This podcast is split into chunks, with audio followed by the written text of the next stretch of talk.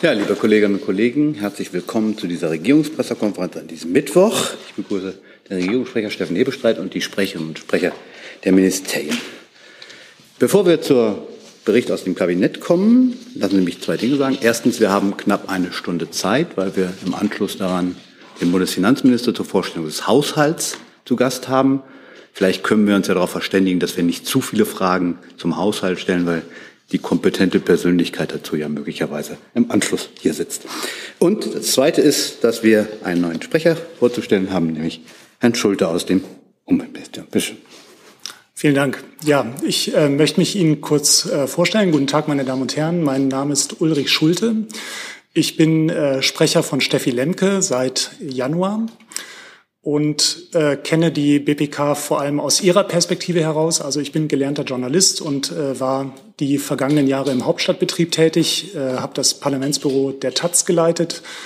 Einige von Ihnen äh, kennen mich vielleicht aus dieser Position. Ich kenne einig, einige von Ihnen und ich möchte im Grunde nur kurz sagen, dass ich äh, versuchen werde, Sie möglichst transparent, schnell und vollständig über die Vorhaben und Anliegen des Bundesumwelt- und Verbraucherschutzministeriums zu informieren und äh, dass ich mich sehr auf die Gespräche mit Ihnen freue.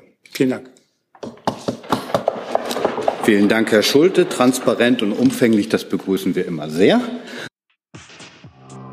Hi, Tyler hier, Producer von Jung und Naiv. Ohne euch gibt's uns nicht. Jeder Euro zählt und ab 20 landet ihr als Produzenten im Abspann auf YouTube. Weiter geht's.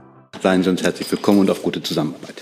Dann kommen wir zum Bericht aus der Kabinettssitzung. Herr Jürstadt.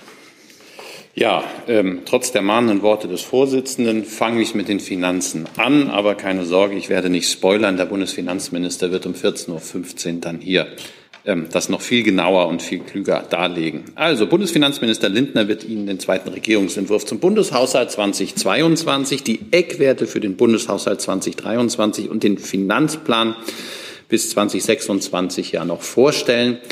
Vielleicht der, der kleine, ähm, kleine Erläuterung. Also das Verfahren für die Haushaltsaufstellung hat ja drei Schritte, wenn man so will. Erst die Eckwerte, dann der Regierungsentwurf und dann die Parlamentsbefassung. Für den Haushalt 22, also für das laufende Jahr, sind wir jetzt in Stufe 2. Das ist heute der Regierungsentwurf, der beschlossen worden ist. Für den Haushalt, der dann eben fürs nächste Jahr gilt, sind wir in der Stufe 1, nämlich den Eckwerten und dann auch noch, da gehört immer dazu der Finanzplan bis 2026. Komme ich also zum Bundeshaushalt für das laufende Jahr. Er sieht Einnahmen und Ausgaben in Höhe von 457,6 Milliarden Euro vor und bildet, wie sollte es anders sein, wichtige politische Schwerpunkte des Koalitionsvertrages ab. Es geht dabei um Zukunftsinvestitionen, insbesondere in den Bereichen Klimaschutz, Digitalisierung, Bildung und Forschung, einschließlich der dafür nötigen Infrastruktur. Klar ist, die finanzpolitische Ausgangslage zu Beginn der Legislaturperiode ist schwierig, insbesondere aufgrund der Corona-Pandemie. Die Bundesregierung tritt den Folgen der Corona-Pandemie mit zielgerichteten Maßnahmen entschlossen entgegen und wird einen nachhaltigen wirtschaftlichen Aufholprozess ermöglichen. Es wird abermals die Ausnahmeregelung im Grundgesetz Artikel 115 ähm, in Anspruch genommen, Aufgrund der außergewöhnlichen Notsituation für das Jahr 2023 ist die Einhaltung der regulären Kreditobergrenze wieder vorgesehen.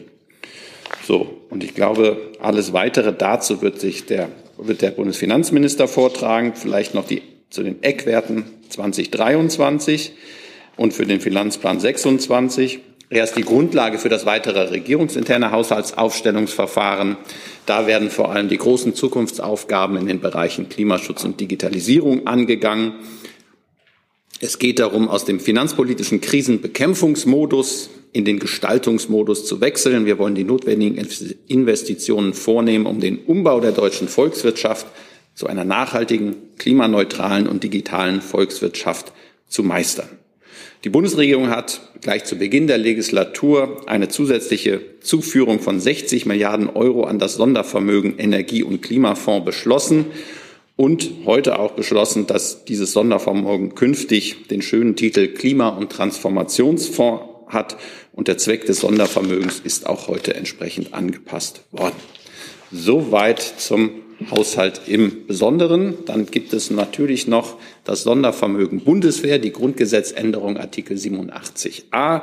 Auch die ist heute, ähm, äh, sind die rechtlichen Grundlagen für die Errichtung des Sondervermögens vom Bundeskabinett beschlossen worden. Es soll eine Höhe von 100 Milliarden Euro für die Finanzierung bedeutsamer Ausrüstungsvorhaben, insbesondere komplexer überjähriger Maßnahmen zur Stärkung der Bündnis- und Verteidigungsfähigkeit errichtet werden. Und äh, parallel zu oder mit diesem Gesetz ist auch der Gesetzentwurf zur verfassungsrechtlichen Absicherung des Sondervermögens beschlossen worden. Es sieht einen neuen Absatz 1a in Artikel 87 des Grundgesetzes vor, den der, der den Bund zur Errichtung des Sondervermögens mit einer eigenen, eigenen einmaligen Kreditermächtigung berechtigt. Und diese Kreditermächtigung ist nicht, fällt nicht bei der Kreditobergrenze der Schuldenregel zu Buche. Also da gibt es diese Ausnahme, von der Sie ja schon viel berichtet haben. Dann hat das Kabinett heute auch ähm, beschlossen, das ähm, Steuerentlastungsgesetz 2022 das sind die steuerlichen Maßnahmen, die hier umgesetzt werden ähm, aus den von den Regierungskoalitionen vor gut drei Wochen äh, beschlossenen Entlastungspaket. Das Entlastungspaket hat insgesamt ein Volumen von 15 Milliarden Euro. Davon sollen vor allem Bürgerinnen und Bürger mit kleineren und mittleren Einkommen profitieren. Es umfasst Entlastung bei der Stromrechnung, Einmalzahlung für die Beziehenden existenzsicherer Leistungen sowie die Steuererleichterungen, zu denen es jetzt geht. Im Konkreten ist es die Anhebung des Arbeitnehmerpauschbetrages um 200 Euro auf 1200 Euro. Der Grundfreibetrag bei der Einkommensteuer steigt um 363 Euro auf dann 10.347 Euro und die bereits beschlossenen Stufen zur Erhöhung der Entfernungspauschale für Fernpendler werden um zwei Jahre vorgezogen. Die Pauschale steigt jetzt rückwirkend zum 1. Januar pro Kilometer von 35 auf 38 Cent. Damit nicht genug hat das Kabinett auch noch den Entwurf eines Gesetzes zur Regelung eines Sofortzuschlages für Kinder und einer Einmalzahlung an erwachsene Leistungsberechtigte der sozialen Mindestsicherungssysteme aufgrund der Covid-19-Pandemie beschlossen. Er sieht vor, eine, mit dem Gesetz sollen zum einen ein monatlicher Sofortzuschlag von 20 Euro für Kinder, Jugendliche und junge Erwachsene eingeführt werden, die mit ihren leistungsberechtigten Eltern in einem Haushalt leben. Dies soll gelten, wenn das Kind entweder einen Leistungsanspruch nach dem zweiten oder dem zwölften Sozialgesetzbuch hat, dem Asylbewerberleistungsgesetz, oder auf ergänzende Leistung zum Lebensunterhalt nach dem Bundesversorgungsgesetz Anspruch hat. Außerdem wird der Sofortzuschlag auch für Kinder gezahlt, deren Eltern Kinderzuschlag erhalten. Damit will die Bundesregierung dazu beitragen, die Lebensumstände und Chancen der Kinder und Jugendlichen zu verbessern. Der Sofortzuschlag wird erstmalig im, am, im Juli ausgezahlt. Nicht am 1. Juli, aber zum ersten Mal im Juli.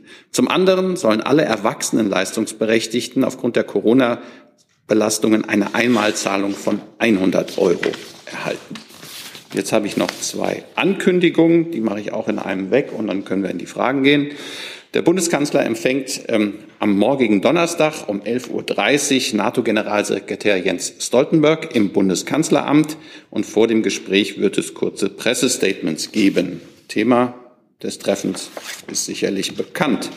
Und dann wird er am Freitag, am späteren Abend, äh, um 20.30 Uhr, um genau zu sein, den Ministerpräsidenten Spaniens, Pedro Sanchez, im Bundeskanzleramt empfangen. Im Rahmen eines Abendessens wird dort vor allem die Vorbereitung des Europäischen Rates nächste Woche im Mittelpunkt stehen. Und natürlich auch dort der russische Angriff auf die Ukraine und dessen Auswirkungen. Ob wir, wie wir, wann wir noch eine Pressebegegnung dazu machen am späteren Freitagabend, gilt es noch zu entscheiden. Aber da werde ich Sie am Freitag oder mein Kollege, meine Kollegin hier in Kenntnis setzen. Soweit der kurze Bericht aus dem Kabinett. Vielen Dank, Herr Hebestreit. Dann kommen wir zu Ihren Fragen. Die erste Frage betrifft sicher auf das Haushalt, nämlich Herr Jung. Herr Hebestreit, Sie hatten wichtige Schwerpunkte für den Haushalt äh, angesprochen und Klima, Digitales und so weiter genannt. Äh, Soziales haben Sie nicht genannt. Das überrascht mich jetzt, äh, weil Sie ja Sprecher einer, eines SPD-Kanzlers sind. Wo ist der Schwerpunkt Soziales bei Ihrem Haushalt? Ehrlich gesagt bin ich Sprecher der Bundesregierung und nicht eines sozialdemokratischen Kanzlers allein. Aber ich glaube, das ist eine, die Antwort auf die Frage wird Ihnen der Bundesfinanzminister hier in Gänze darlegen können. Ich glaube, es ging da vor allem um die Schwerpunktsetzung, die über das, was sowieso in diesem Haushalt immer abgebildet ist, ging. Und da geht es um die Fragen Klimaschutz, da geht es um die Frage Digitalisierung. Das ist auch breit diskutiert worden in den letzten Wochen. Aber ich, ich erwarte jetzt nicht von einem FDP-Chef und Finanzminister Lindner, dass der einen Schwerpunkt Soziales hat, sondern von einem sozialdemokratischen Kanzler. Wo ist denn, warum gibt es keinen Schwerpunkt Aber, Soziales Jung, beim Haushaltsplan? Herr Jung, vielleicht lassen Sie sich überraschen von einer Bundesregierung, die sehr geschlossen und gemeinsam agiert und die nicht als Vertreter einzelner Parteien agiert, sondern als eine Bundesregierung, die aus SPD, FDP und Grünen besteht und auch so gemeinsam, und ein Haushalt ist immer ein Gesamt, Werk einer kompletten Bundesregierung so gemeinsam agiert. Herr Decker, auch zum, zum neues Thema. Okay, dann noch zum Thema Haushalt oder da gibt es ja jede Menge andere artverwandte Sondervermögen und ähnliches. Vielleicht gehen wir das einfach mal durch. Wenn keine Fragen mehr zum Haushalt sind und wir die in die anschließende Pressekonferenz verschieben können, fände ich das gut. Oder Herr Jolker, zum Haushalt nochmal? Zum Sondervermögen. Dann würden wir jetzt mal zum Sondervermögen und den damit verbundenen grundgesetzlichen Änderungen kommen. Da fangen Sie mal an, Herr Jolker. Also, wo sind Sie? Da, ja. ja. Herr Hebestreit, bei diesem Sondervermögen äh, wurde auch schon vorläufig darüber diskutiert, was denn am nötigsten ist, was äh, an erster Stelle gekauft werden soll. Und die zweite darunter Frage, gehören die Ausgaben für die F-35 zu diesen 100 Milliarden oder ist, oder ist es was extra? Also erstmal ging es heute um das Sondervermögen. Parallel dazu laufen die Gespräche, wie man dieses Geld in den kommenden Monaten und Jahren ausgeben will. Es geht ja vor allem um überjährige, langfristige Maßnahmen. Und sollte man dazu kommen, die F-35, wie Sie das unterstellen, ähm, zu bestellen, und sollte es dann zu einem Vertragsabschluss kommen und auch in der Größe, dann würde das aus dem Geld auch ähm, beglichen werden können. Gibt es weitere Fragen zum Thema Sondervermögen? Herr Jung. Ja, eine Lernfrage. Was kostet dann Ihnen F35? Also was wird diese Bestellung kosten? Es gibt ja irgendwie Zahlen zwischen 80 und 100 Millionen Dollar pro Stück. Herr Kollatz, können Sie uns da was zu sagen? Ich könnte Herrn Kollatz schon interpretieren, aber das möchte ich jetzt nicht. Der wird ja nicht geheim sein, was sowas kostet, oder?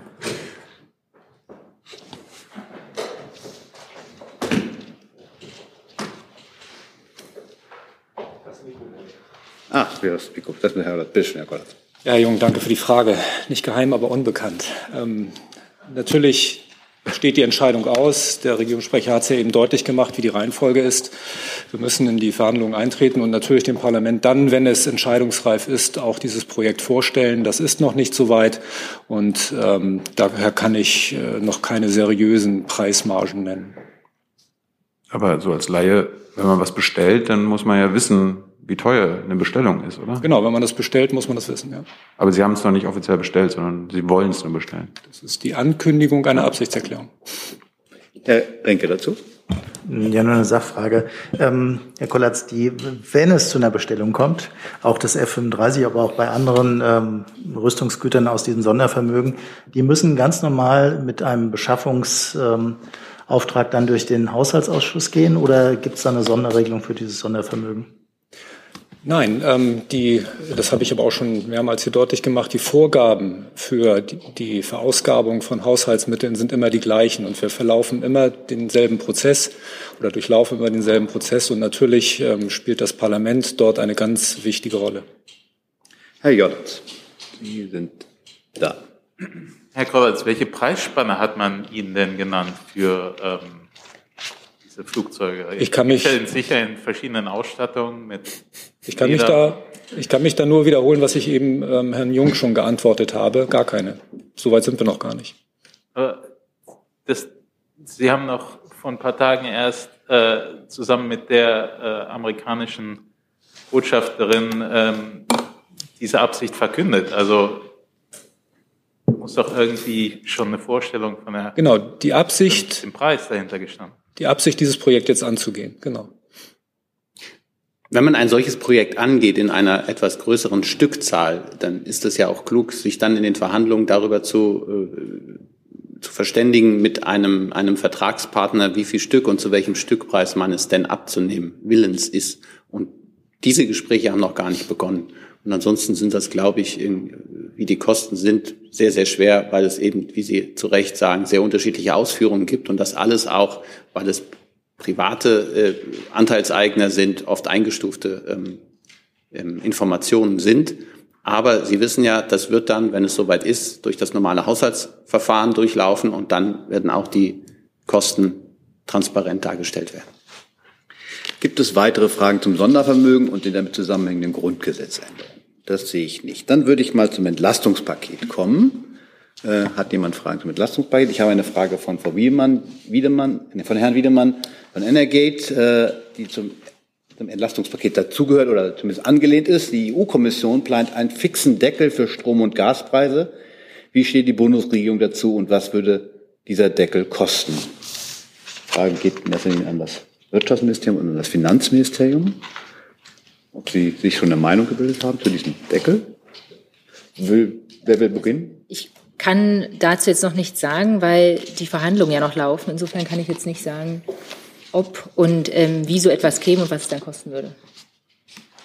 Keine Ergänzung des, Wirtschafts des Finanzministeriums dazu. Dann gibt es weitere Fragen zum Entlastungspaket Strom, Steuererleichterungen, ähnliches? Sehe ich bisher nicht. Ah, Herr Jung nochmal. Äh, zum Sofortzuschlag, den Herr Hebelstreit Sofortzuschlag. Da kommen, wir, da kommen wir jetzt direkt danach ah. dazu. Das ist jetzt der, der nächste Punkt, Sofortzuschlag. Dann sind Sie dran. Ja, Herr Hebelstreit, vielleicht BMAS, können Sie uns äh, aufzeigen, wie man auf zum Beispiel 20 Euro pro Monat kommt bei Jugendlichen und wie das Lebensumstände aktuell verbessern soll? Wie kommt man auf die Zahl? Das gebe ich gerne weiter ans zuständige Ministerium.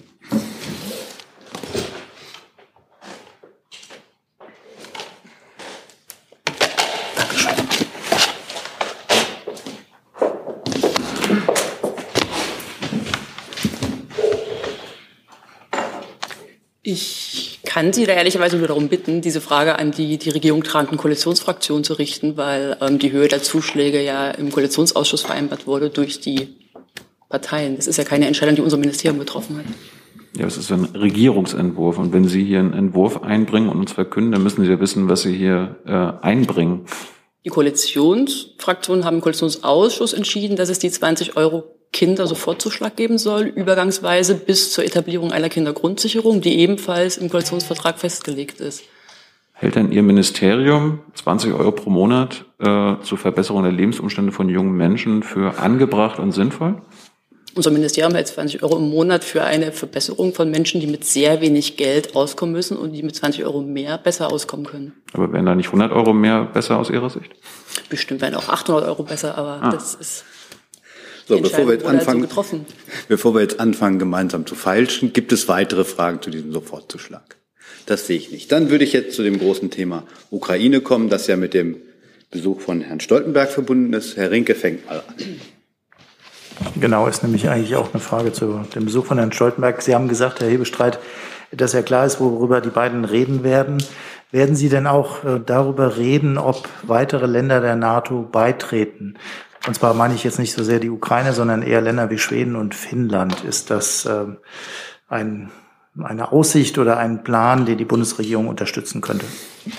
Da habe ich jetzt wieder den Fehler gemacht, so flapsig das anzukündigen. Natürlich steht vor allem der Konflikt des russischen Überfalls auf die Ukraine im Mittelpunkt und alle die daran sich anschließenden Fragen, das vielleicht zur Klarstellung. Die Frage weiterer NATO-Mitgliedschaften ähm, da kann ich jetzt dem Gespräch nicht vorgreifen, ob das da eine Rolle spielen wird. Sie spielen an auf äh, Nordeuropa oder auch äh, andere Länder, aber das müssen wir dann abwarten. Das können Sie dann, glaube ich, morgen ähm, die beiden Herren direkt fragen. Mhm. Aber wäre denn die Bundesregierung bereit für den Beitritt äh, nordeuropäischer Länder zur NATO? Also würde sie das unterstützen? Da sind wir ja jetzt wieder im Hypothetischen. Sie ja. wissen ja, wie wir mit hypothetischen Fragen umgehen. Ich glaube, wenn in der finnische Regierung ähm, oder die schwedische Regierung sich dazu äußern würden, dann würden wir uns da auch relativ schnell zu äußern. Wenn ich richtig informiert bin, wird die finnische Ministerpräsidentin heute Abend beim Bundeskanzler zu Gast sein. Ähm, insofern kann das da auch nochmal ähm, gefragt werden, wenn Sie das so wissen wollen. Dann ist Herr Decker dran. Ja, mir geht es um den Aspekt äh, Flüchtlinge äh, im, beim Ukraine-Thema. Äh, eine Frage ans BMI. Ähm, können Sie mir sagen, wer im Moment welche Kosten trägt für Unterbringung und Versorgung der äh, Kriegsflüchtlinge? Ähm, und wie sich das möglicherweise weiterentwickelt. Ähm, und dann mit Blick auf die Ministerpräsidentenkonferenz äh, morgen an Sie, aber auch an Herrn Hebestreit die Frage, ob die Bundesregierung da mit spezifischen Vorschlägen in diese Ministerpräsidentenkonferenz geht, was den ganzen Komplex äh, Flüchtlingspolitik angeht. Vielleicht fange ich erstmal an. Vielen Dank für die Frage.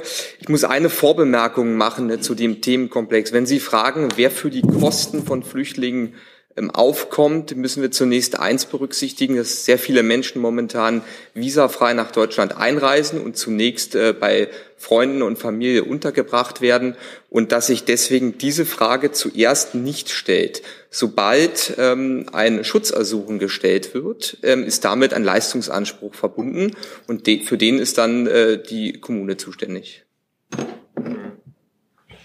Äh nun ist ja damit zu rechnen, dass das äh, noch sehr viele Menschen äh, äh, sein werden, die da kommen. Ähm, äh, die Frage ist, äh, können die Kommunen das leisten? Und äh, wenn man zu dem Schluss kommt, dass die Kommunen das so nicht leisten können, dann stellt sich die nächste Frage, äh, wer übernimmt dann die Kosten? Entsprechende äh, äh, Äußerungen äh, äh, gibt es ja bereits aus dem kommunalen Raum. Soweit ich weiß, sind äh, Bund und Länder dazu im Gespräch und arbeiten an einer Lösung. Vielleicht, Sie haben ja auch gefragt, mit Blick auf die Zusammenkunft der Ministerpräsidentinnen und Ministerpräsidenten morgen mit dem Bundeskanzler. Ähm, genau das ist das, der Gegenstand im Augenblick der Diskussion. Wir haben die Flüchtlingssituation 2015 folgende. Da gibt es gewisse ähm, eingespielte Verfahren, die man jetzt auch, deren man sich jetzt wieder besinnt. Klar ist, dass man niemanden alleine lassen will mit den Kosten, dass es auch nicht um die reine Zuständigkeit gehen kann, gerade in einem so immensen ähm, ja, Fluchtgeschehen, also aktueller Stand 175.000 ähm, Kriegsflüchtlinge aus der Ukraine inzwischen in Deutschland und das, da die keine Registrierungspflicht haben, weil sie 90 Tage mit einem einfachen, wenn Sie einen biometrischen Pass haben, einfach einreisen können, können das auch noch deutlich mehr sein. Also wir wissen, ähm, da kommt einiges auf uns zu und auch auf die Kommunen zu und da werden Bund, Länder und Kommunen zu einem guten gemeinsamen Miteinander, was die finanziellen Kosten angeht. Dazu kommen auch hier nochmal von dieser Stelle der große Dank an die vielen ehrenamtlichen Helferinnen und Helfer, die dort ähm, sich engagieren. Die Hilfsbereitschaft ist weiterhin enorm und das wissen wir auch alle zu schätzen. Und ähm, gleichzeitig sind jetzt inzwischen auch die Hilfen der, des Technischen Hilfswerks des Bundes, der Bundespolizei, aber auch der Länder so weit angelaufen, dass man diesem doch dieser herausfordernden Situation besser gerecht wird. Dann will ich eine Frage von Herrn Eckstein einschieben vom ARD Hauptstadtschule. Die erste Frage haben Sie bereits beantwortet, Herr Hebestreit, nämlich die Zahl der Kriegsflüchtlinge, die bislang in Deutschland registriert wurden. Die zweite Frage war, gibt es Zahlen dazu, wie viele Flüchtlinge bereits über den Königsteiner Schlüssel auf die einzelnen Bundesländer verteilt wurden. Die Frage geht Dazu liegen momentan keine Zahlen vor. Damit. Auch da vielleicht noch die Ergänzung. Der Königsteiner Schlüssel funktioniert erst dann, wenn äh, die jeweiligen Personen sich registriert haben lassen. Dazu haben sie jede Menge Zeit. Das können sie drei Monate später noch machen und dann müssen sie erfasst sein und dann kann man es über den Königsteiner Schlüssel auf aufteilen. Im Augenblick ist es vielfach so, dass die Leute dahin gehen, wo sie Verwandte, wo sie Bekannte, wo sie Freunde haben, wo sie sich vielleicht auch auskennen und das ist auch ihr Recht. Und wir versuchen das jetzt gerade so weit zu steuern, dass nicht einzelne Kommunen dadurch wahnsinnig überlastet sind und in anderen Kommunen auch Kapazitäten sind. Aber grundsätzlich ist das nicht ganz einfach. Herr Jölfer. Herr Hebestreit, zwei Fragen zu der Reise der drei osteuropäischen Regierungschefs in die Ukraine. Äh, zum einen, äh, wie bewertet der Bundeskanzler diese Reise? Plant er vielleicht was Ähnliches? Und die zweite Frage, was äh, hält die Bundesregierung von dem geäußerten Vorschlag von dem polnischen Kollegen, eine Art NATO-Mission, vielleicht keine Kampfmission, aber eine friedensstiftende NATO-Mission in der Ukraine zu etablieren? Fange fang ich mit der zweiten Frage an. Ähm, da hat sich der Bundeskanzler mehrfach, genauso im Übrigen wie der französische Präsident und der US-Präsident klar geäußert, keinerlei NATO-Personal, keine NATO-Soldaten außerhalb der NATO oder in die Ukraine schicken. Das ist klar. Und das wird auch die rote Linie sein müssen, weil man dann die Unterscheidung nicht mehr vornehmen kann. Was ist jetzt, wie Sie so schön sagen, ein humanitärer Hilfseinsatz, eine Rettungsmission und was ist ein Kampfeinsatz? Ähm, da ist man klar und entschlossen.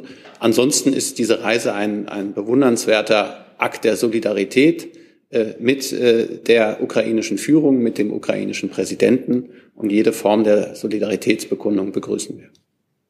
Überlegt sich der Kanzler, dem zu folgen, diesem Beispiel? Dazu liegen mir keine Informationen vor. Frau Klaasmann direkt dazu.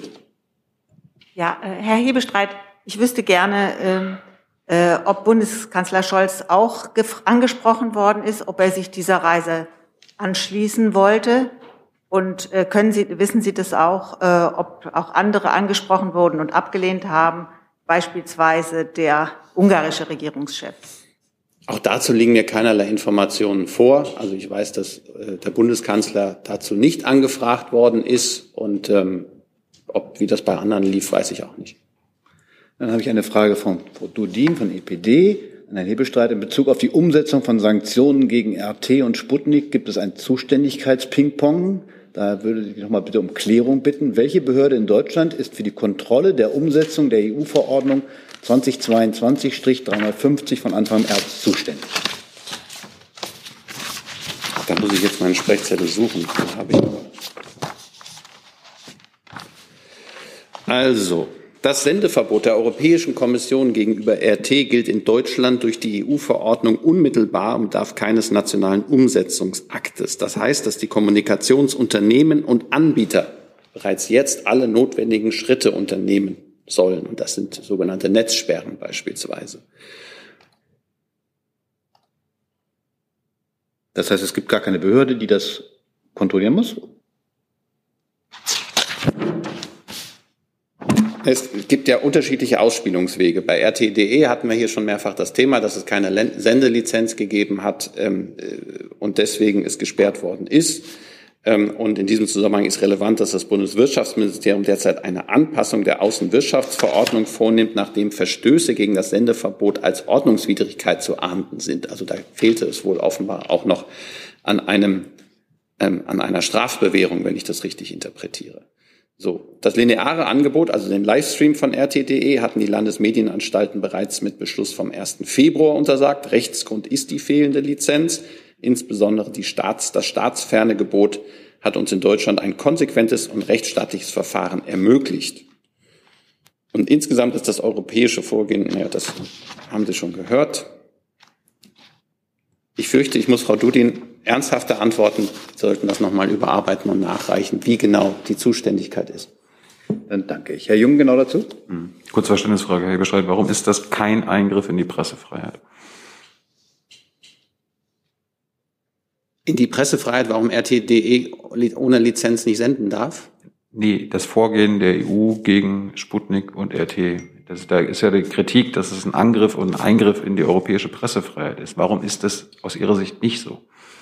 Na, da, der, da dieser Rechtsakt von der Europäischen Kommission erlassen worden ist, würde ich Sie bitten, diese Frage bei der Europäischen Kommission zu stellen, weil die dafür zuständig ist.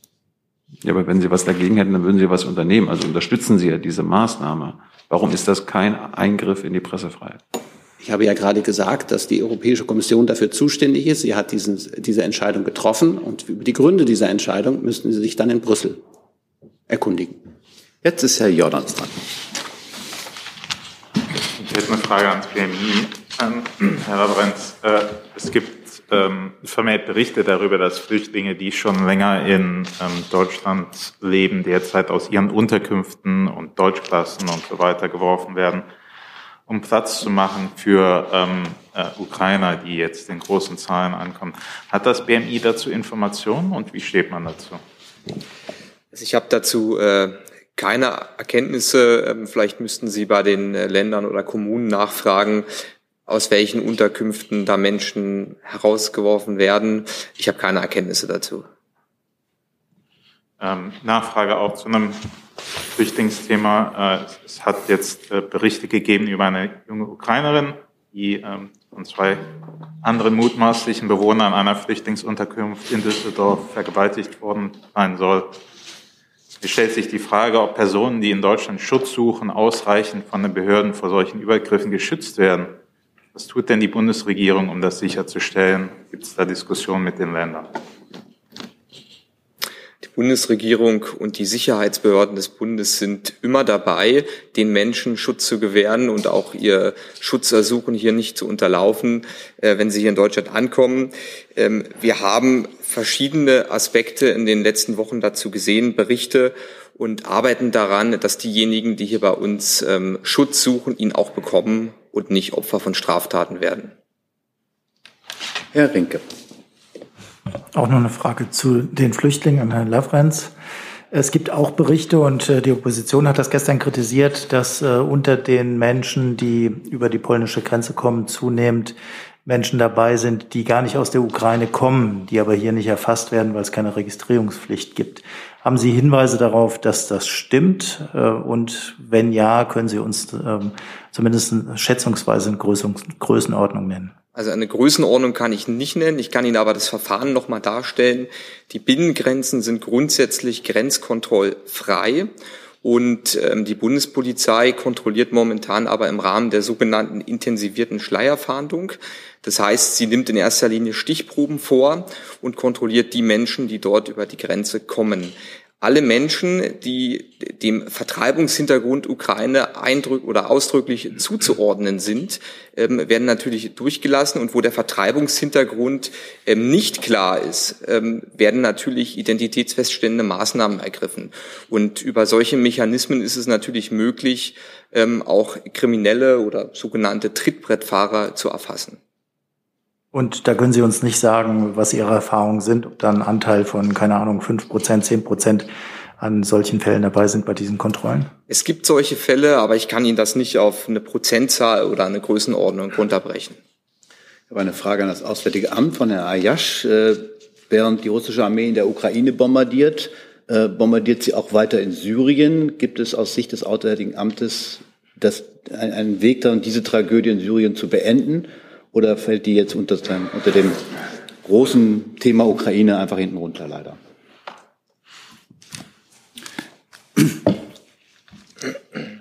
Wir haben gerade vor wenigen Tagen den elften Jahrestag ähm, des äh, Konflikts in Syrien äh, erlebt. Äh, das, äh, was dort an äh, Brutalität und äh, gewaltsamen Vorgehen des Assad-Regimes und seiner Verbündeten, darunter auch Russland, gegen die Zivilbevölkerung äh, seit elf Jahren vor sich geht, äh, hat eine wirklich beispiellose humanitäre Katastrophe über die ganze Region gebracht. Ähm, und wir sind gemeinsam mit unseren Partnern äh, mit äh, unverminderter Energie äh, daran zu versuchen, dem äh, friedliche Lösungen entgegenzusetzen. Das ist ein Prozess, der unter der Federführung der Vereinten Nationen stattfindet, wo man feststellen muss, dass sich dort in den letzten Jahren äh, überhaupt keine Fortschritte ergeben haben aufgrund der fundamentalen Verweigerungshaltung äh, des Assad-Regimes äh, und das dabei von seinen Unterstützern äh, gedeckt und nicht unter Druck gesetzt wird. Vielen Dank. Dann ist Herr Jolk dran. Ich habe eine Frage an das Finanzministerium äh, mit dem Hintergrund Sanktionen. Tauschen wir hier vorne gerade mal.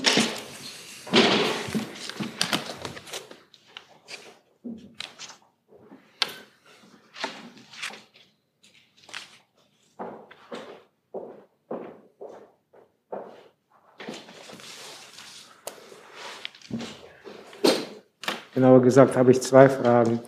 Zum einen, ist Ihnen bekannt und wenn ja, wie kommentieren Sie die Tatsache, dass äh, verschiedene deutsche Banken ihre Kunden mit russischer Staatsbürgerschaft anschreiben und entweder äh, äh verlangen, die Aufenthaltstitel vorzulegen oder ihr Konto zu schließen? Ähm, und die zweite Frage, gibt es schon Beispiele, wo Konten von sanktionierten Personen in Deutschland eingefroren wurden?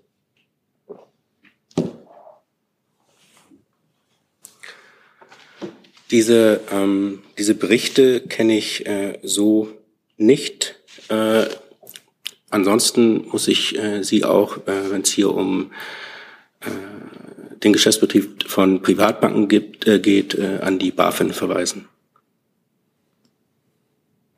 Die zweite Frage. Können Sie die nochmal wiederholen? Ob es schon Beispiele oder Fakten gibt, wo die Konten von sanktionierten Personen in Deutschland gesperrt oder äh, eingefroren wurden?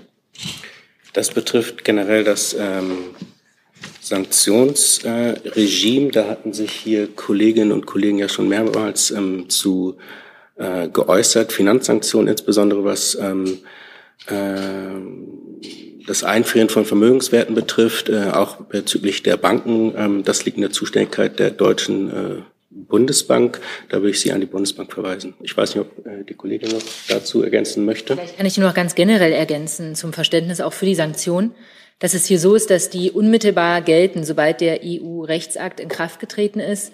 Ähm, sprich, dass auch das Einfrieren von Vermögenswerten zum Beispiel unmittelbar greift. Also auch wenn wir jetzt hier keine Beispiele nennen können, ähm, die Sie dann eventuell noch bei der Bundesbank erfragen könnten oder eine, eine Größenordnung, ähm, ist es so, dass sobald dieser Rechtsakt in Kraft tritt, die Umsetzung beginnt. Und insofern davon auszugehen ist, dass es ähm, da eingefrorene Konten gibt. Ja, die Frage ist ja, wenn äh, ein Oligarch, ein sanktionierter Oligarch bei der Deutschen Bank oder bei der Sparkasse ein Konto hat, äh, wird es eingefroren. Gibt es solche Beispiele, wo äh, dieses Konto gefunden wurde und entsprechend eingefroren? Die, die Umsetzung übernehmen ja dann die Geschäftsbanken, das hat der Kollege ja gerade gesagt. Ähm, insofern können wir jetzt an dieser Stelle hier nicht davon berichten. Vielleicht darf ich noch ergänzen, ähm, wie die Kollegin schon gesagt hatte, ähm, äh, sind die Geschäftsbanken zuständig, die sind auch äh, berichtspflichtig gegenüber der äh, Bundesbank. Bei der Deutschen Bundesbank gibt es ein äh, Servicezentrum Finanzsanktionen. Äh, nochmal, wie auch die, hier schon mehrmals geschehen, würden wir Sie bitten, sich an die Deutsche Bundesbank zu wenden. Ich habe eine Frage noch von Frau Landwehr von der Deutschen Verkehrszeitung wird es im Zusammenhang mit den Kraftstoffpreisanhebungen oder Steigerungen durch den Krieg in der Ukraine zu einem KfW-Programm kommen, möglicherweise zu einem Kreditprogramm für betroffene Unternehmen, insbesondere der Transportbranche. Also wir sind dabei, ähm, mit der KfW gemeinsam ein Kreditprogramm ähm, nochmal auszuarbeiten für Unternehmen, die jetzt ähm, von den Folgen der Sanktionen besonders betroffen sind. Ähm, da gibt es ja auch schon Vorschläge von der Europäischen Kommission für einen Beihilferahmen und hieran wird sich das ähm, natürlich ganz eng orientieren. Unabhängig davon, jetzt unabhängig nach der, ähm, von der Frage nach einem Hilfsprogramm, ähm, haben wir uns ja die Benzinpreise in den vergangenen Tagen auch ganz genau angeguckt und der Minister hat jetzt das Bundeskartellamt ähm, darum gebeten, sich die Entwicklung der letzten Tage noch mal genau anzugucken, was die Benzin- und Dieselpreise angeht und ähm, hier das Bundeskartellamt gebeten, sehr genau zu beobachten und bei jeglichem Hinweis auf missbräuchliches Verhalten tätig zu werden. Ähm, hier geht es darum, dass wir auf jeden Fall verhindern wollen, dass Unternehmen aus der jetzigen Situation unangemessene Gewinne schlagen und dann eben die Verbraucherinnen und Verbraucher an den Zapfsäulen dafür ähm, zahlen müssen, und zwar mehr zahlen müssen, als es ähm, die aktuelle Lage notwendig machen würde. Ähm, wenn es für ein solches missbräuchliches Verhalten Hinweise geben sollte, etwa auch beim Vergleich äh, mit den Entwicklungen in anderen europäischen Staaten, die ja ebenso auch von den Sanktionen betroffen sind, ähm, dann werden wir auch gesetzgeberische Maßnahmen vorbereiten, um dem Bundeskartellamt hier eine bessere Marktüberwachung bei den Kraftstoffen zu ermöglichen. Also sprich, wir sind an dem Thema dran und ähm, werden jetzt gemeinsam mit dem Bundeskartellamt zügig hier auch zu Ergebnissen kommen und die Lage weiterhin sehr eng beobachten. Herr Jordans, direkt dazu. Ja, Frau Einhorn, ähm, betrifft diese Untersuchung äh, nur die Tankstellen oder auch die Raffineriebetreiber, die ja wohl in den letzten Wochen äh, mhm. besonders äh, profitiert haben von den Preis? Ja, also das betrifft die ganze Kette. Da kann ich Sie hinweisen auf ähm, die Pressemitteilung des Bundeskartellamts. Die ist so vor zwei Stunden rausgegangen ungefähr zu dem Thema. Ähm, und da wurde auch betont, dass es natürlich um die ähm, ganze Kette geht, vom Rohölmarkt über die Raffinerien, den Großhandel bis hin zu den Tankstellenbetreibern. Herr Jung. Wie, wie erklärt sich Ihr Ministerium, dass der Ölpreis von heute äh, quasi der gleiche ist wie vor einem Monat, aber die Benzinpreise bei weitem nicht? Das ist ja genau das, ähm, also das ist genau der Anlass und der Grund, warum wir jetzt das Bundeskartellamt gebeten haben, sich die Preisentwicklung da genau anzuschauen. Weil uns genau aufgefallen ist, dass es diesen Zusammenhang gibt, beziehungsweise dass sich hier die Preise unterschiedlich entwickeln. Und wer ist da der Übeltäter? Das habe ich ja gerade versucht darzustellen und das ähm, war ja auch gerade die Frage des Kollegen. Jetzt wird sich die ganze Kette angeschaut, vom Rohöl bis ähm, zur Tankstelle bis zur Zapfsäule, um zu schauen, ähm, wie es zu diesen Preisentwicklungen kommt und ob dort missbräuchliches Verhalten vorliegt. Ja, aber das ist doch alles schon klar. Das ist doch, äh, das sieht man doch schon. Warum muss das jetzt nochmal untersucht werden? Also wenn Ihnen das ganz klar ist, dann könnten Sie ja vielleicht dem Bundeskartellamt da noch Hinweise geben. Aber ich meine, man sieht, die Rohölpreise entwickeln sich in einer Art und Weise, die Benzinpreise entwickeln sich in einer anderen Art und Weise. Aber wie der Kollege eben ja schon gesagt hat, ähm, gibt es dazwischen Raffineriebetriebe, es gibt Preise für Rohöl, es gibt verschiedene Tankstellen, die verschiedene Preise haben. Und jetzt muss man schauen, wo hier, ähm, wo hier eventuell etwas schiefläuft, was das dann ist und wie wir darauf reagieren können. Herr Rink. Ich hätte eine Frage ans Innenministerium. Dann tauschen wir hier vorne wieder unseren Platz.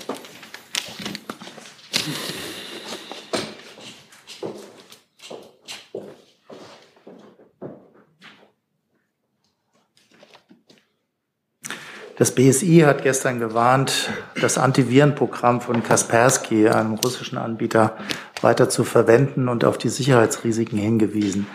Das Unternehmen selber sagt, das sei eine politische Einschätzung und Einstufung. Ähm, ich hätte ganz gern von Ihnen gewusst, ob Sie diesen Vorwurf, der es ja ist, seitens des Unternehmens teilen und ob Sie was zu den Beweggründen sagen können. Ich kann Ihnen dazu in der Tat äh, ein bisschen was erzählen. Das äh, Bundesamt für Sicherheit in der Informationstechnik hat diese Warnung gestern ausgesprochen. Betroffen ist der äh, Virenschutzsoftwarehersteller Kaspersky und die Warnung richtet sich an diejenigen, die dieses Betriebssystem ähm, installiert haben. Das Unternehmen hat seinen Hauptsitz in Russland und das kriegerische Vorgehen Russlands sowie die ausgesprochenen Drohungen gegen die Europäische Union, NATO und die Bundesrepublik Deutschland bergen ein erhebliches Risiko eines erfolgreichen IT-Angriffs, der mit weitreichenden Konsequenzen verbunden sein könnte. So kann momentan nicht ausgeschlossen werden, dass das Unternehmen gegen seinen Willen gezwungen wird, Systeme anzugreifen oder vertrauliche Daten weiterzugeben. Insofern ähm, kann ich Ihnen im Prinzip äh, da nur das wiedergeben, was auch in der Pressemitteilung und in weiteren Informationsmaterialien beim Bundesamt für Sicherheit in der Informationstechnologie veröffentlicht worden ist, ähm, da noch hinweisen. Darf ich nochmal nachfragen? Das ist ja eine Vermutung, die man äh, eigentlich seit Jahren hätte unterstellen können äh, bei einem russischen Antiviren-Softwarehersteller. Was hat sich jetzt geändert in den letzten drei Wochen? Also Warnung vor russischen Hackerangriffen hat es ja eigentlich schon seit mehreren Jahren gegeben. Also was ist jetzt wirklich neu? Also was sich in den letzten drei Wochen konkret verändert hat, können wir ja jeden Tag auf den Bildschirmen beobachten. Ähm, so einer Einschätzung oder so eines äh, Handelns liegen ja fachliche ähm, Beurteilungen zugrunde und äh, zu dem exakten Zeitpunkt, äh, was sich da jetzt konkret verändert hat, kann ich Ihnen tatsächlich nichts weiter zu sagen. Herr Jung dazu. Nicht dazu, aber auch Ukraine nochmal. Achso, dann erst Herr Jolk war dazu, genau? Okay, äh, da sind Sie. Ja. Herr Lorenz, ist denn bekannt, wie groß der Markt von Kaspersky in Deutschland ist, in etwa? Wie viel Prozent? Ich kann, äh, da es ja auch für private Endverbraucher möglich ist, Kaspersky zu nutzen, kann ich das von hier nicht abschätzen. Herr Rinke nochmal dazu? Ja, vielleicht nochmal eine Nachfrage. Richtet sich die Warnung dann eigentlich auch gegen andere IT-Produkte, die aus Russland kommen? Von dieser Warnung sind nur die Produkte von Kaspersky umfasst. Gibt es weitere Fragen zu dem speziellen Komplex Kaspersky? Das sehe ich nicht. Dann ist Herr Jung dran mit einer weiteren Ukraine-Frage. Nur noch mal eine Verständnisfrage von Einhorn. In der Top-1-Liste von heute ist äh, ein Punkt genannt, Zustimmung zur Unterzeichnung des Abkommens zwischen äh, Deutschland und Italien über Solidaritätsmaßnahmen zur Gewährleistung der sicheren Erdgasversorgung. Worum geht's da? Ja, da geht es um ein Abkommen. Also es ist keine, das mal vorneweg, es ist jetzt keine ähm, Reaktion auf den aktuellen Krieg oder auf die aktuelle ähm, Gaslage, sondern das ist eine, ähm, ein Vorhaben, was schon, schon älter ist. Hier geht es darum, dass das EU-Recht ähm, die Mitgliedstaaten verpflichtet, als letztes Mittel zur Bewältigung extremer Gasmangellagen solidarisch Gas an notleidende benachbarte Mitgliedstaaten zu liefern, in dem Fall eben ähm, von Deutschland nach Italien oder andersrum. Deutschland hat solche ähm, Verträge, wie jetzt, ähm, wie er jetzt mit Italien geschlossen werden soll, auch schon mit anderen Staaten geschlossen, und zwar mit Dänemark im Dezember 2020 und ein weiteres Abkommen ähm, mit Österreich. Hier geht es eben darum, dass bilaterale Solidaritätsverträge geschlossen werden, die dann diese EU-Mitgliedstaaten verpflichten, solidarisch Erdgas an Nachbarstaaten zum Schutz ihrer geschützten Kunden zu liefern. Also geschützte Kunden sind dann vor allem in letzter Instanz die Haushalte und auch ähm, Krankenhäuser und so weiter, wo man wirklich sagt, ähm, diese Gaskunden können jetzt ähm, wirklich nicht abgestellt werden, können wirklich nicht darauf verzichten, ähm, beliefert zu werden. Und dass dann Gas von einem einen anderen Mitgliedstaat fließt, ähm, soll quasi die letzte, das letzte Mittel sein, wenn anders einer Gasmangellage nicht beizukommen ist. Gibt es weitere Fragen zu Ukraine, Herr Rinke? Ja, direkt anschließend, Frau Einhorn. Vielleicht können Sie noch erklären, warum da eigentlich bilaterale Verträge notwendig sind und warum die dann nicht mit, mit und zwischen allen EU-Staaten abgeschlossen werden. Also zum EU-Recht, vielleicht können wir da noch was nachreichen, aber auf jeden Fall ist es so, dass ähm, die Rechtsgrundlage auf EU-Ebene, die existiert schon seit acht oder neun Jahren ungefähr. Ähm, und die verpflichtet halt die Mitgliedstaaten dazu, diese bilateralen Verträge zu schließen, weil es dann auch immer natürlich darauf ankommt, bilateral auch zu schauen, welche Gasverknüpfung haben wir eigentlich. Also man kann es jetzt nicht pauschal auf alle äh, Mitgliedstaaten beziehen. Welche Verknüpfung haben wir eigentlich, auch was ganz profan natürlich die Pipelines angeht und die, die Verbindungen. Und ähm, dann werden ja in den Verträgen auch ähm, Fragen geregelt, die eben rechtlicher Natur sind, technischer und auch finanzieller Natur, ähm, dann jeweils bilateral zwischen den beiden ähm, Staaten, die dann dort die Verträge abschließen. Plant die Bundesregierung noch mit weiteren Ländern solche Verträge? Davon gehe ich aus, ähm, weil das ja auch sozusagen das EU-Recht in diesem Fall vorgibt. Aber Sie können nicht sagen, welche Länder. Das kann ich jetzt noch nicht sagen. Gibt es weitere Fragen zu dem Komplex? Herr Jonas, Sie haben ein ganz anderes Thema, ne? Gibt es weitere Fragen zur Ukraine? Das sehe ich jetzt mal nicht. Dann sind Sie dran, Herr Jollands. Äh, die sind immer noch da.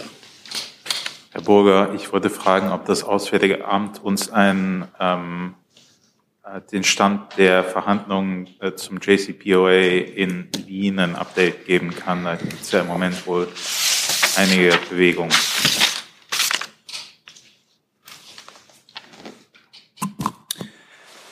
Ja, äh, in diesem äh, Prozess geht es jetzt darum, die erforderlichen äh, politischen Entscheidungen in den Hauptstädten zu treffen. Die Arbeit vor Ort ist mit der Erarbeitung einer finalen Textfassung getan. Und darin findet sich der Beitrag Deutschlands als Teil der E3 in diesem Format gemeinsam mit Frankreich und Großbritannien.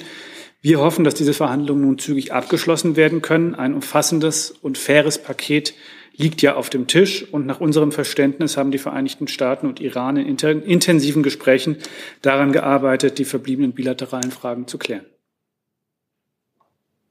Nachfrage.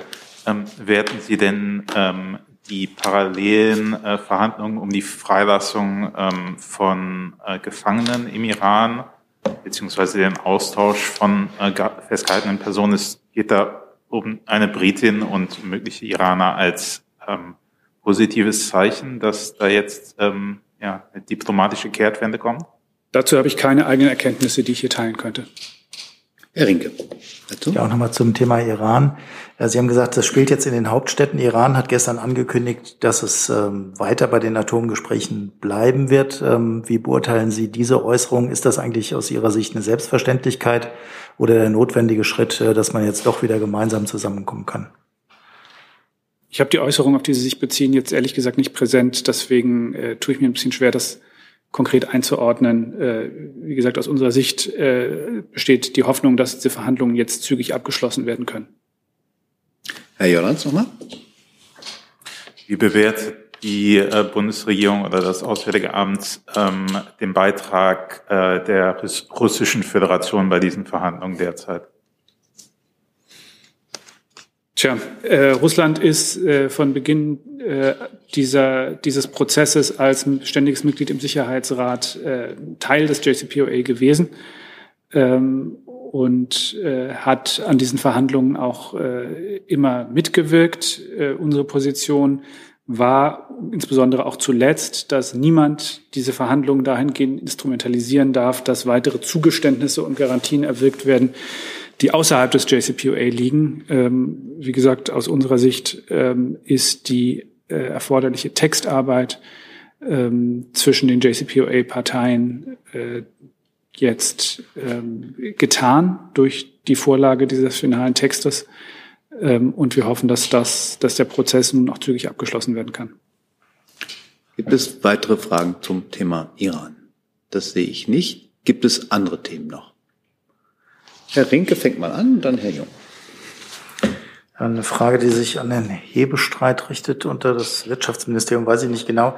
Es gab Meldungen, dass im Rahmen von WTO-Verhandlungen die USA, EU, Indien, Südafrika sich darauf geeinigt haben, dass beim Patentschutz für Corona-Impfstoffe doch ein Waiver, also eine Freigabe der Patente erreicht wird unter bestimmten Bedingungen. Äh, können Sie diese Einigung bestätigen und wie steht die Bundesregierung dazu? Mir liegen da keine Informationen zu vor. Ich weiß nicht, ob das Wirtschaftsministerium was ja, auch, auch nicht. Das müssen wir nachreichen, Herr Rick. Ja, danke. Weitere Fragen zu dem Komplex? Auch wenn es keine Informationen bisher gibt? Bisher nicht, dann ist Herr Jung dran. Ja, hier bestand auch nochmal eine Frage zur Top-1-Liste. Das sind zwei Punkte, nämlich Versagung einer Ausnahme, Aussagegenehmigung für Frau Merkel und Herrn Seehofer im Verfahren Seitz Axel Springer genannt. Äh, können Sie uns da Hintergründe liefern?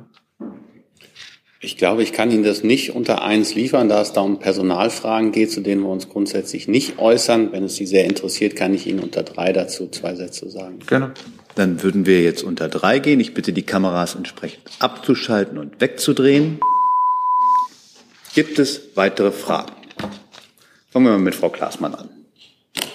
Ja, ich wollte eigentlich eben noch gefragt haben, um welche Abteilung es da geht. Jetzt sind wir aber wieder unter eins. Blöd, ne?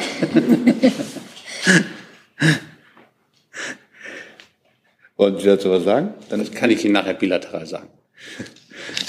Gang hatte ich jetzt, äh, war dann Herr Jolk war, glaube ich, ne? Ja, eine ganz kurze Frage an das Wirtschaftsministerium. Sie hatten immer wieder ähm, genaue Füllstände der Gasspeicher in Deutschland parat. Haben Sie die Füllstände für jetzt, für heute? Ha, Habe ich für heute nicht, kann man aber auch online abrufen. Habe ich jetzt für heute nicht parat. Zuletzt waren es um die 30 Prozent, aber ähm, ich habe jetzt keinen aktuellen heutigen Stand. Ich weiß aber, dass man das online abrufen kann. Hey Leute, kurzer Hinweis. Wir stellen ja alles, was wir produzieren, kostenlos ins Netz. Ohne Kommerz. Wir können das nur, weil ihr unsere finanziellen Supporter seid. Das funktioniert seit Jahren und so soll es bleiben. Jeder Euro zählt, per Überweisung oder PayPal. Schaut einfach in die Podcast-Beschreibung und jetzt geht's weiter. Dann Herr Rink, glaube ich. Eine Frage ans Gesundheitsministerium.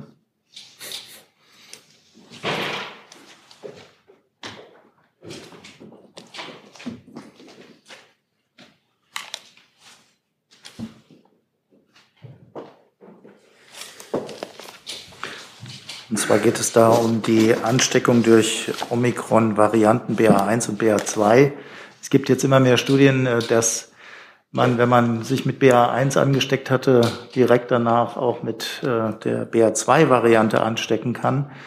Ähm, also eben nicht mehr geschützt ist durch eine Ansteckung. Und ich hätte ganz gerne gewusst, was das für Folgen hat äh, für die Corona-Politik des Bundes, weil dann ja zum Beispiel auch der genesenen Status ein ganz anderer sein müsste. Ähm, zu, diesen, zu dieser Studienlage kann ich mich nicht äußern, äh, Herr Rinke. Das machen wir grundsätzlich nicht. Äh, und jetzt eine unmittelbare äh, Auswirkung auf äh, die Corona-Politik kann ich Ihnen auch nicht ableiten. Da könnten Sie da was nachreichen? Denn wenn das tatsächlich so ist, dass man sich innerhalb von zwei Wochen mit äh, der nächsten Variante anstecken kann, dann ist, wie gesagt, der genesenen Status ja eigentlich hinfällig. Ähm, ich, ich werde schauen, wenn ich was nachreichen kann, werde ich das tun. So, wir sind wieder wach. Gibt es weitere Fragen? Ich kann auch kurz was nachreichen. Ah, bitteschön. Äh, so. Die Füllstände bei den Gasspeichern liegen bei 25 Prozent aktuell circa.